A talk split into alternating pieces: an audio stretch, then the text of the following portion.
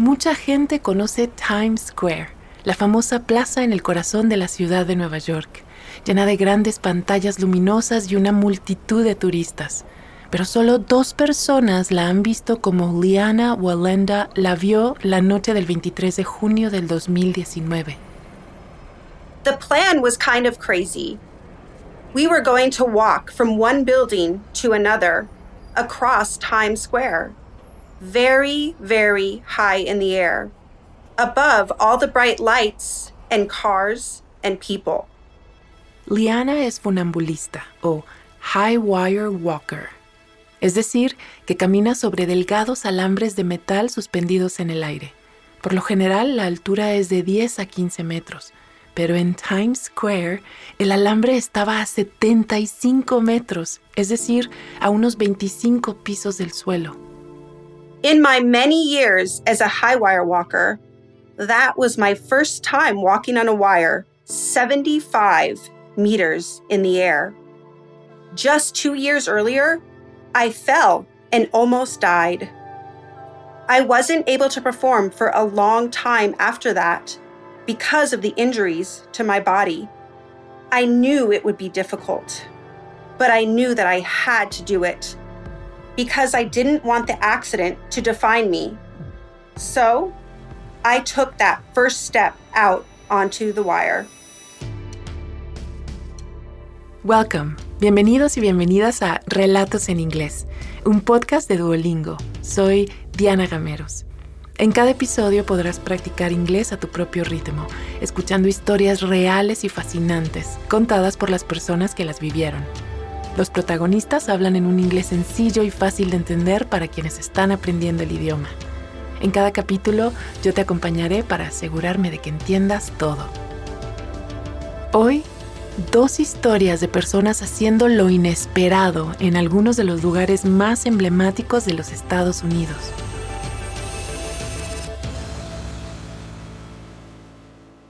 Liana viene de una familia de artistas de circo. Su bisabuelo Carl Wallenda comenzó a actuar en Alemania, su país de nacimiento, pero en 1928 se unió al famoso circo estadounidense Ringling Brothers, en la primera mitad del siglo XX, los circos ambulantes eran muy, muy populares en los Estados Unidos. I come from many generations of circus performers. My aunts, uncles, cousins, parents, and even my younger brother all perform. And their specialty, like mine, is the high wire, which is also called tightrope walking. My mom performed while she was pregnant with me. So I was on the high wire before I was even born. Liana comenzó a subirse a la cuerda floja o tightrope walking casi desde que aprendió a caminar. Los funambulistas sostienen en las manos una barra de equilibrio o balancing pole, la cual es muy larga y muy pesada y ayuda al funambulista a mantener el equilibrio. When I was a kid, I trained with my balancing pole in my backyard for years. But my parents didn't let me perform in front of an audience until I was 13. I was so nervous. My heart was beating so fast. It was my first time performing on a high wire in front of people. No solo eso, los Wallenda casi nunca usan arneses o redes de seguridad. Si Liana perdiera el equilibrio, nada podría detener su caída. But as soon as I took that first step onto the wire, I was totally in love. High wire walking felt like home to me. I loved everything about it. Like the way it felt to move my foot across the wire and to hold the balancing pole. It became my passion. Tras su primera actuación, Liana viajó por todo el país haciendo espectáculos con su familia. Con el tiempo, esas presentaciones se hicieron más y más complicadas. En el 2001, Liana y su familia formaron una pirámide humana de cuatro alturas, ocho personas sobre el alambre a siete metros del suelo. It was a world record. We were the first people to do it. En el 2017, cuando Liana ya tenía 40 años, la familia decidió intentar romper su propio récord. Querían hacer la misma pirámide, pero más lejos del suelo. We practiced a lot for the big show. I remember feeling so confident while we were getting ready for the big performance. When I stepped onto the wire, I told everyone, This feels great. But then as we were in the pyramid, I suddenly felt something strange. Liana estaba en el segundo piso de la pirámide, que era de dos personas. Los que estaban encima de ella cayeron, y ella también. Liana cayó al suelo desde una altura de 8 metros. I tried to grab the wire, but I was too far away. I remember seeing the ground getting closer and closer and closer. And then my brother ran over to me to see if I was okay. He was shocked when he saw my face. Liana fue trasladada de urgencia al hospital, donde los médicos le dijeron que se había roto todos los huesos de la cara, junto con el pie izquierdo, un hueso en uno de sus brazos y una costilla. Tenía suerte de seguir viva. De los otros siete que estaban sobre el alambre, cinco cayeron y resultaron heridos, pero nadie murió. Eso desde aquella altura resultó ser un milagro. I spent 10 days in the hospital, but I continued to exercise whenever I could. I wanted to stay strong so that I could return to the wire. Liana pasó tres meses en casa de sus padres, recuperándose de las heridas del accidente. Y lo logró, en gran parte. Pero el desafío más difícil para ella fue psicológico. A pesar de que estaba decidida a volver a subirse al alambre, tenía trastorno de estrés postraumático o, por sus siglas en inglés, PTSD. PTSD, or post traumatic stress disorder, is real. As soon as I was physically better, I started practicing again on the wire in my backyard. It was only one meter high. But when I started training on a higher wire, I couldn't stop remembering my accident. Liana necesitó dos años de práctica para finalmente llegar al punto en el que se sentía mentalmente lista para actuar de nuevo. El momento llegó en el 2019. My younger brother, Nick, was getting ready for a show. He asked if I wanted to perform with him, just the two of us. He was going to walk across Times Square in New York City on a wire between two buildings. Times Square está justo en el centro de la ciudad de Nueva York, en la intersección de las avenidas Broadway y Séptima. Es uno de los lugares más concurridos de Nueva York 330 mil personas pasan por Times Square cada día y 50 millones de turistas lo visitan cada año. Es un lugar muy famoso por sus artistas callejeros y sus enormes anuncios publicitarios. When I think about Times Square, I think about all of the bright lights and big screens playing videos. No matter what time of day it is, that place is always so busy and alive. Times Square recibió ese nombre porque es donde solía tener sus oficinas el periódico The New York Times. A su alrededor están los teatros más famosos de Broadway.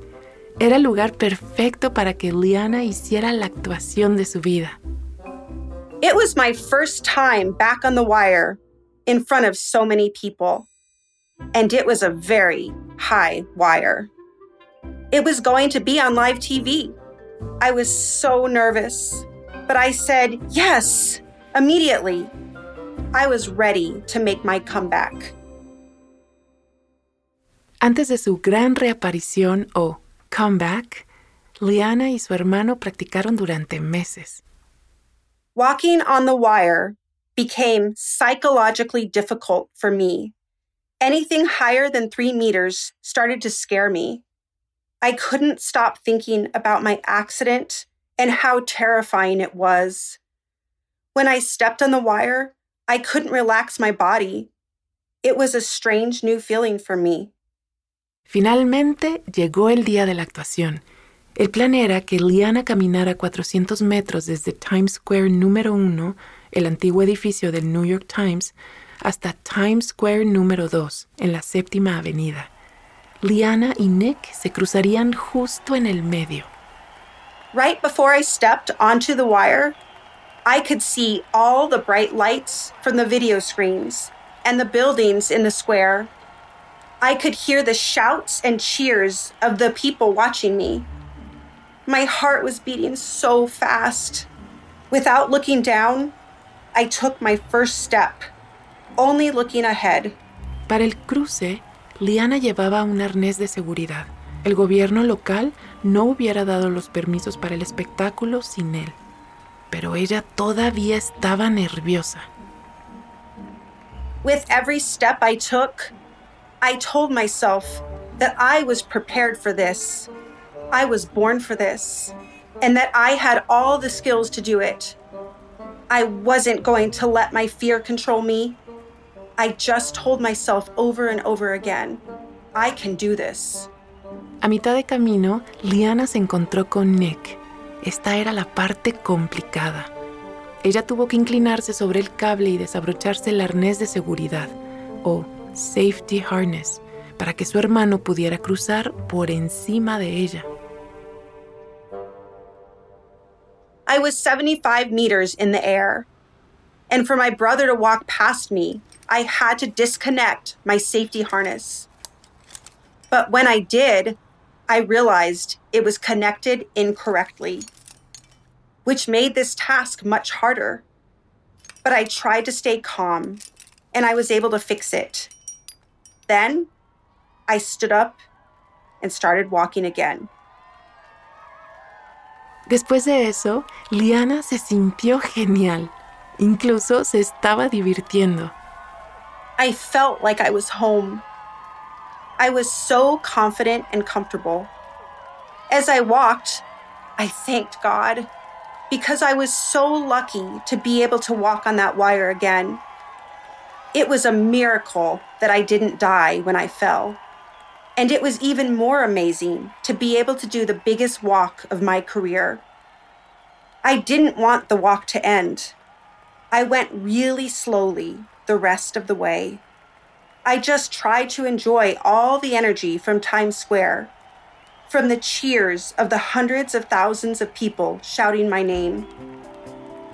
The bright lights made me feel like I was on a stage.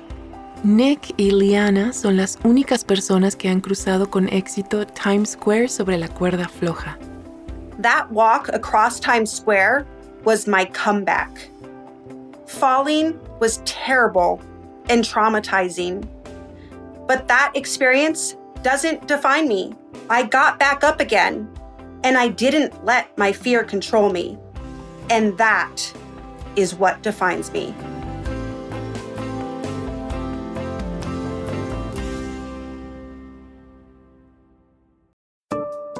Antes de seguir con la historia, ¿te has preguntado alguna vez cuál es tu nivel real de inglés? Friend. Home. Bring in. Cheer up. El Duolingo English Test es una forma cómoda, rápida y barata de saberlo. El examen lo puedes hacer online cuando te venga mejor desde tu casa, sin tener que desplazarte a ningún sitio. Y lo mejor, ya lo aceptan miles de universidades de todo el mundo. Si quieres tomarlo y saber cuál es tu puntuación, puedes practicar de forma totalmente gratuita a través del enlace go.duolingo.com barra relatos. Otra vez, go.duolingo.com barra relatos. Ahora volvamos a nuestro episodio de hoy.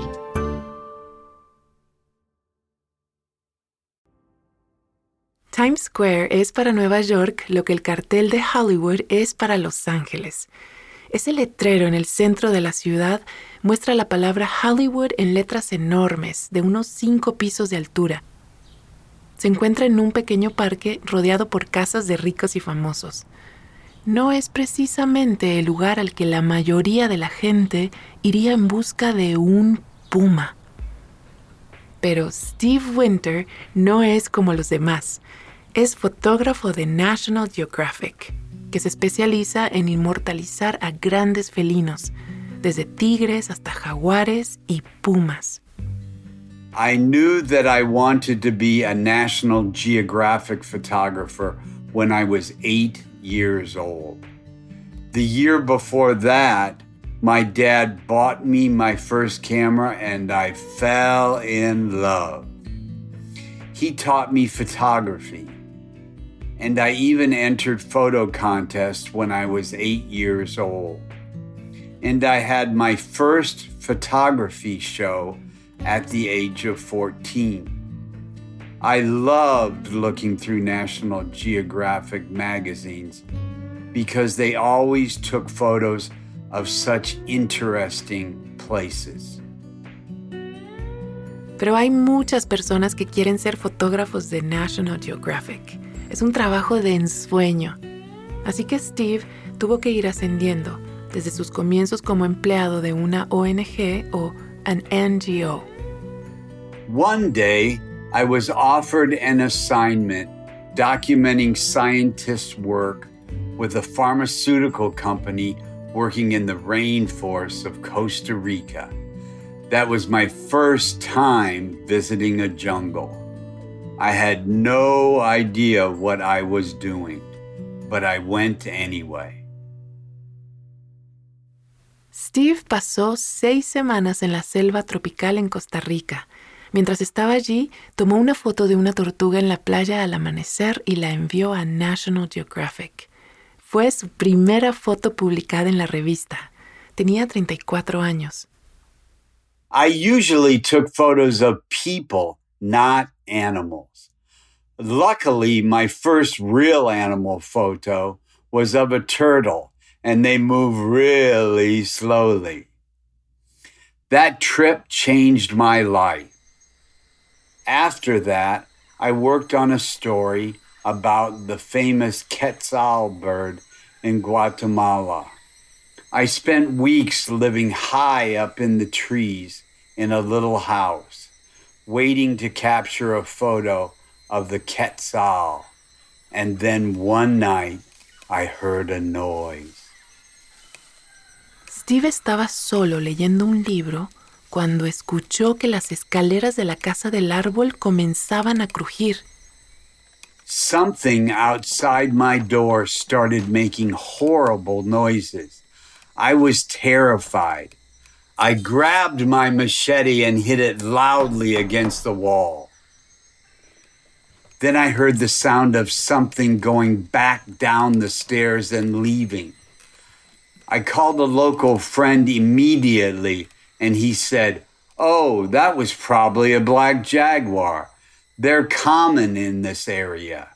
And I said, What? Why didn't you tell me? And he said that he didn't want to scare me. Después de eso, Steve estaba asustado, pero también un poco emocionado. A few weeks later, I saw the black jaguar jumping from tree to tree. It was following me. I was so surprised. I didn't have time to take a photo before it ran away into the jungle. At that moment, I knew that I wanted to photograph big cats. I wasn't looking for them, but they found me. Desde esa experiencia, Steve ha fotografiado grandes felinos en todo el mundo. Jaguares en Brasil, leopardos de las nieves en India, tigres en Myanmar. Pero tomó la que podría ser su foto más famosa de un gran felino, nada más y nada menos que en el centro de Los Ángeles, ciudad conocida en inglés por sus iniciales LA. If you think of LA, you think about the Hollywood sign. It's huge. You can't miss it. It's in the middle of the city on top of a big hill in an area called Griffith Park. I grew up in the state of Indiana, but as a kid, I used to go to LA every year to visit my grandparents. We rode horses in those same hills. I remember looking up at the sign and feeling amazed. El cartel es enorme. Comenzó como un anuncio inmobiliario para el vecindario de Hollywood, la meca de la industria del cine. When I was a kid, my grandparents told me all about the history of the sign. It actually said Hollywood Land when it was first put up in 1923. But as the movie industry grew in the city, the sign became an iconic symbol and the land part was removed. En el 2012, National Geographic le asignó a Steve fotografiar sobre la vida silvestre urbana, o urban wildlife. I immediately thought about the times I visited my grandparents in LA as a kid. When we went to Griffith Park, we were still in the middle of a huge city, but we were also in nature. It seemed like the perfect place to photograph urban wildlife. Steve se acordó que de niño alguien le dijo que los pumas o mountain lions a veces bajan de las montañas al área que está cerca del letrero. When I got this assignment from National Geographic, I wondered if the mountain lions were still in Griffith Park. I thought that photographing one in front of the iconic Hollywood sign could be a great way to show urban wildlife. So I made some phone calls to get more information. Steve acabó hablando con un biólogo llamado Jeff Sikich, que estudia los pumas en las montañas de Santa Mónica en las afueras de Los Ángeles. A menudo les pone un collar para rastrearlos. I told him about my idea for the photo, and he thought I was crazy. He said it was impossible to get a mountain lion to walk past the sign. They don't go to that area because to get there, they have to cross two of the country's busiest roads. But I gave Jeff my number and I told him to call me if anything changed. Ocho meses después, Steve recibió un mensaje de texto de Jeff en mayúsculas que decía, llámame. I was literally sitting in the dentist chair when Jeff messaged me. I asked the dentist to stop because I needed to make a call. Jeff told me that one of the mountain lions that he tracks walked by the sign. So I immediately jumped on a plane to LA with my cameras. Steve trabajó con Jeff para descubrir la ruta más probable del puma. Luego tuvo que decidir en qué parte de esa ruta podría tomar una foto que incluyera tanto al felino como al letrero. Mountain lions don't like being around people. It's very rare to see one. I plan to take a photograph at night because that's when they come out to look for food. So I needed to choose the perfect place to put my camera and have the right amount of light to get a clear photograph of both the sign and the mountain lion. Steve no iba a quedarse y tomar la foto. Sería prácticamente imposible estar justo en el lugar correcto en el momento correcto. En cambio, instaló cuatro cámaras en cajas cerradas sujetas al suelo con cadenas. Las cámaras estaban equipadas con sensores de movimiento y tomaban una foto cada vez que pasaba algo por delante. Y pasaron distintos animales, ciervos, mapaches. My cameras were there for months. I got photos of all kinds of animals, even of people trying to take selfies. But I didn't get any mountain lion photos, and three of my cameras were stolen. Steve sabía que tenía que ser paciente, pero fue complicado. Cada tres semanas, Jeff el biólogo revisaba las cámaras y cambiaba las tarjetas de memoria. Finalmente, después de 14 meses, un puma pasó junto al letrero. El encuadre fue perfecto. But the photo wasn't clear because the light was bad. I knew that I could get a better one. So I flew back to LA to try to get the photo that I was dreaming of. I changed the settings on the camera, went back home to New Jersey, and then waited. Después de otro mes, Steve finalmente consiguió la toma perfecta. Terminó siendo la foto principal del reportaje de National Geographic y dio inicio a una verdadera obsesión con el puma de Los Ángeles. I was so excited. The photo was perfect. The mountain lion was positioned perfectly. He was walking down the hill in the dark, but there was a bright light around him. And you can clearly see the Hollywood sign behind him. The photo tells the story of urban wildlife beautifully. It shows that even in an urban place like LA, we live near wild animals. But we don't need to be afraid. Instead, we need to protect them because this is their home too. Steve Winter ha estado tomando fotos para National Geographic durante más de 25 años. Su icónica foto del puma de Hollywood ha traído beneficios para los animales de esa zona. En este 2021, la ciudad de Los Ángeles iniciará la construcción del paso elevado de la autopista para que los animales puedan cruzarla. Nuestra primera narradora, Liana Walenda, vive en Las Vegas. Tiene una cuerda floja de tres pies de altura en su patio trasero con la que entrena todos los días. Este episodio fue producido por Paige Sutherland, una periodista de Boston. Gracias por haber escuchado Relatos en Inglés. Nos encantaría saber qué te pareció este episodio. Puedes enviarnos un correo electrónico a podcast.duolingo.com o también puedes enviarnos un mensaje de audio por WhatsApp al más 1 703 953 9369. Relatos en Inglés es una producción de Duolingo y Adonde Miria. Puedes seguirnos en Spotify o tu plataforma preferida. Yo soy Diana Gameros. Thank you for listening.